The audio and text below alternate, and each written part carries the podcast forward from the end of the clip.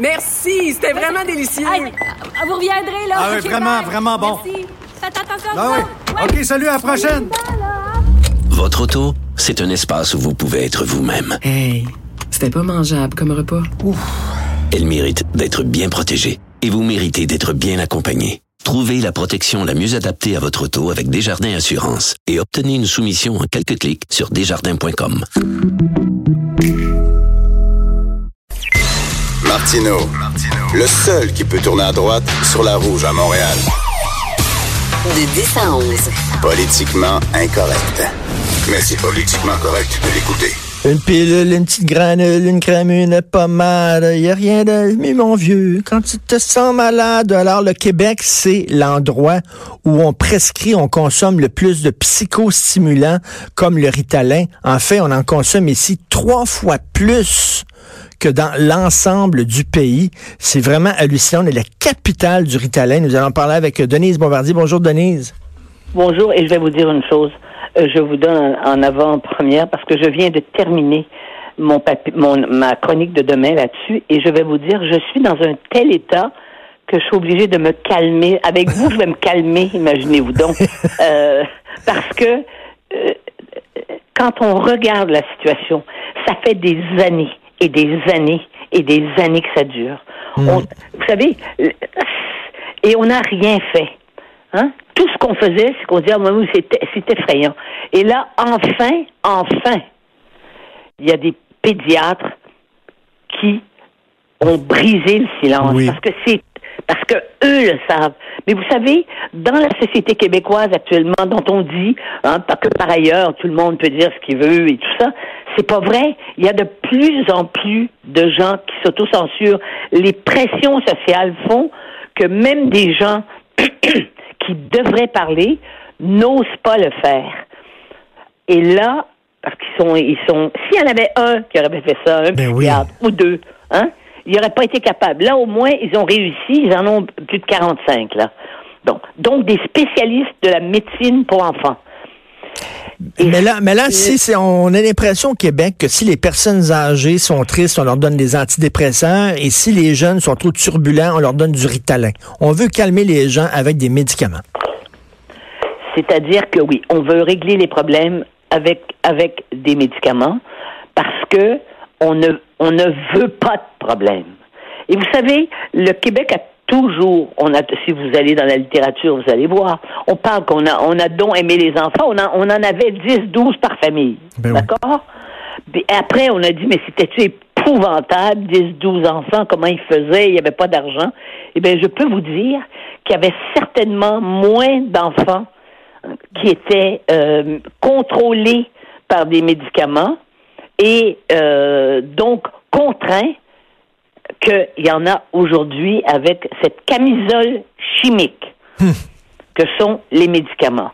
On ne peut plus accepter que les enfants dérangent. Or, par définition, un enfant, ça dérange. Ça dérange. Et quand je vois, quand on voit, là, on a vu des déclarations, surtout de gens médiatisés, là, qui vont adopter les enf- des enfants et qui viennent nous parler de, leur- de- des enfants parce qu'ils ont besoin et il faut qu'ils aient des enfants.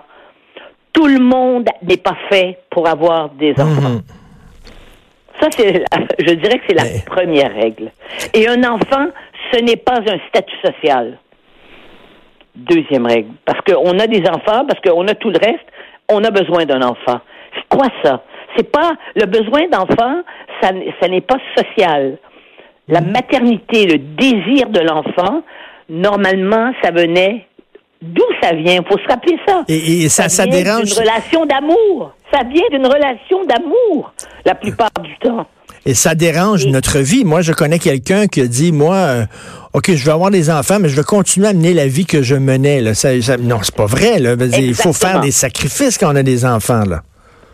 Ben, si, c'est-à-dire qu'il faut comprendre qu'un enfant, ça vous savez, moi, une autre phrase qui me, qui me choque, mais c'est pas d'hier, les gens sont obsédés, et dans les garderies, on est obsédé de rendre les enfants autonomes. Par définition, un enfant, c'est le seul moment. Il n'est pas autonome. Le petit de l'homme est complètement à la merci des adultes bien plus longtemps, à cause de- du développement, euh, évidemment, qui est infiniment plus grand que les animaux, que le petit animal. Un petit chat, Oui. au bout de quatre mois, il fonctionne.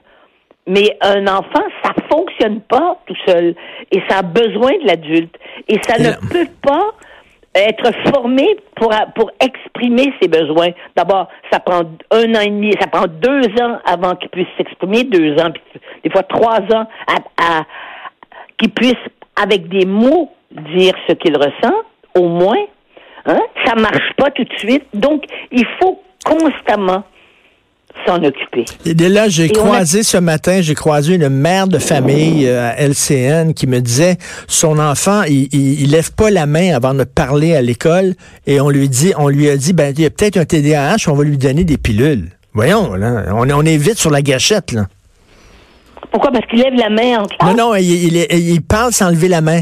Il, il- est très, il est très, euh, il, a des choses à dire. Il, est un peu nerveux et tout ça, donc euh, il parle comme ça, mais il a pas, il a pas pris le temps de lever sa main. Donc on dit ah ah ah, Ah, il respecte pas les règles, il est trop énervé, etc. Peut-être qu'il a besoin de pilules. Voyons Mais il faut ouvrir- il va falloir se poser toutes sortes de questions. Pourquoi c'est les petits garçons? Sont d'abord, parce que c'est dans votre présentation, mais vous ne pouvez pas faire la présentation euh, avec toutes ces. C'est des petits garçons qui sont Ben oui. surmédicalisés Ben avant oui. les petites filles. Et un petit garçon tannant, comme on disait dans l'ancien temps, hein, puis un petit garçon grouillant dans une classe, je veux pas accuser, là, mais il faut dire les choses. La majorité des enseignants sont des enseignantes au primaire. Et les petites filles dans une classe, c'est plus calme, c'est plus, c'est plus sage que des petits garçons. Or, un petit garçon, par définition, c'est plus physique. Et au fond, même inconsciemment, puis comme les enseignants sont débordés, des petits garçons qui dérangent puis qui bougent tout le temps, ça, ça, ça perturbe la classe. Et ce sont ces enfants-là Et- qu'on identifie. Et les, les pédiatres vous diront, c'est pas vrai que c'est des enfants qui doivent être mis sur étalin. On en met un, beaucoup trop.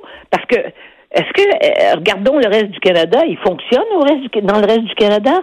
Pourquoi Mais- mais- il y a, si il y a vous le- 30 de moins d'enfants qui sont sous médication? Mais c'est parce qu'on est capable de voir la différence entre des garçons et avec des filles. Puis des petits garçons qui, se- qui se tiraillent dans une cour d'école, puis qu'on arrête de, de, de... Au fond, on leur donne des modèles féminins. Il faut laisser les petits garçons être des petits garçons. Mais vous voyez, là, on est dans une société où on sait même plus si c'est des. Qu'est-ce que. Tu sais, il n'y a plus de. euh, la- la- la- quand c'est non genré, c'est que on serait juste des, des êtres, hein, et euh, on fonctionnerait euh, seulement par des, par des, par des, par, par, par- des instincts euh, personnels. Mais c'est pas comme ça que ça marche. Il y a une différence entre des garçons et des filles dans le- la façon, la façon de se comporter. Il y a, y un autre, il y a, un autre phénomène aussi, Denise, c'est qu'on est pressé. Regardez, là, aller dans une librairie, n'importe quelle, devenir riche en 30 jours, apprendre l'italien en trois semaines, perdre du poids en un mois. On veut des résultats rapides. Ah, donc, euh, la meilleure façon, c'est une petite pelule, puis on va avoir un résultat rapide, plutôt que, bon, y aller euh, sur le long terme, si un enfant est distrait, si un enfant est turbulent. Il y a autre chose à faire que la pilule. Mais là, il y a un immense tabou qui est celui de la mère euh, qui travaille à plein temps et qui a des horaires, euh, euh, des horaires qui, qui, qui peuvent pas s'insérer euh, dans une journée normale. Ils ont tous des horaires, mais quand les deux parents hein, entrent à la maison à 6 heures, à 7 heures le soir, parce que ça, ça dépend de ce qu'ils font dans la vie, hein, euh, c'est sûr que ça pose un problème. Dans- évidemment, il y, a des, il y a encore des mères qui restent au foyer. On les insulte copieusement Ben oui. dans la société. Je ne suis pas pour le pour, pour le, le retour aux mères au foyer, parce que moi j'ai travaillé toute ma vie, mais moi j'avais un travail particulier où je travaillais à la maison. Vous voyez, c'était déjà quand même. J'allais faire des émissions, j'allais les enregistrer, mais je travaillais à la maison. J'étais présente à la maison. Alors, et c'est sûr que si j'avais eu à partir à 7 heures le matin et que j'aurais, je, je, je suis rentrée le soir à 8-9 heures, comment aurais-je pu voir mon enfant euh, se développer? Et il y, a les, il, y a les, il y a des classes, vous l'avez dit, vous l'avez abordé, il y a des classes qui sont, euh, ben, il y a trop, il y a trop d'enfants, il y a, plus- il y a trop d'enfants problèmes euh, parce qu'on vise à tout prix l'intégration. Euh, les euh, professeurs, on le voit, là, ils quittent leur métier. On est, on est en pénurie de profs parce qu'il n'y a plus personne qui veut faire ce métier-là. Les faut- professeurs sont parler, il faut- surchargés, oui. sont, sont fatigués. Puis là encore, ben, la pilule, c'est la, la chose simple à faire. Mais c'est la chose simple et ça ne règle rien. Vous vous rendez compte à l'âge adulte, que ça va donner. Des enfants qui commencent à prendre des médicaments, des antidépresseurs, puis des, des calmants euh, à l'âge de à l'âge de 8 ans, 9 ans. Qu'est-ce que ça va donner dans l'avenir? Et surtout cette banalisation de la médicalisation. Hein, des, on prend, une- comme vous dites, des- une pilule, une granule, tu prends Ben ça oui. n'importe quand. Hein? Moi, je me, moi, j'ai, moi, j'ai une sorte de phobie d'ailleurs des pilules depuis toujours. Je sais pas pourquoi. Dans ma famille, ils en prenaient pas, mais moi, j'ai. euh, mais, mais c'est sûr que une pilule, c'est pas innocent. Hein? Et une pilule à un enfant, eh ben, il faut que ça soit vraiment nécessaire. Mais la compensation de la pilule, ce qui remplacerait la pilule, c'est une présence adulte. Et une présence adulte. Ça prend du temps. Mais on veut donner. Oui, mais on- qui, est, qui est signifiant? on- oui, puis on, on veut donner du temps de qualité aux enfants. Mais je m'excuse, mais les enfants, c'est pas du temps de qualité qu'ils veulent, c'est de la quantité. Du temps. Pensez avec eux. Euh, oui. Et pas Mais seulement aussi- du temps de oui, qualité. Oui, l'expression euh, euh, euh, temps de qualité, Ben oui. c'était créé par des gens qui qui ont pas de temps. Ça. Exactement. Puis qui se euh, déculpabilisent en disant, ben, je passe moins de temps avec Ouais. mon enfant, mais c'est du temps de qualité. Ouais. Oui. Mais c'est pour ça que la vie, on on, on peut pas tomber dans la nostalgie, mais c'est pour ça que la vie était un peu plus simple avant. Et on le, on le voit bien de nos jours. Il y a une chose dont on n'a pas parlé. Il y a une autre sorte de pilule qui se prend pas par la bouche, qui se prend par les yeux puis par les oreilles. C'est de mettre les enfants devant tout- tout- toutes les, de- de- de- d'exposer les enfants à, à, à, tout- à toute, à toute la technologie. Ils sont sur des ordinateurs, ils sont des jeux électroniques. Et vous savez que, on sait que les enfants, les premières études sont faites là-dessus que des enfants qui, on peut les faire maintenant, là, des enfants de 3 ans qui ont été exposés aux, petits, aux écrans euh, très très tôt, hein, euh, des, des plusieurs heures par jour, que ce soit la télé ou que ce soit des, que ça soit euh, l'internet, que ce soit n'importe quoi, on les installe devant ça. Eh bien, à trois ans, les premières études internationales sur la question, c'est sorti il y, a, il y a deux mois à peu près, les résultats, c'est qu'il y a une partie de ces enfants-là qui, à trois ans, ont les mêmes symptômes que les enfants autistes. Ils sont pas capables de vivre dans la réalité.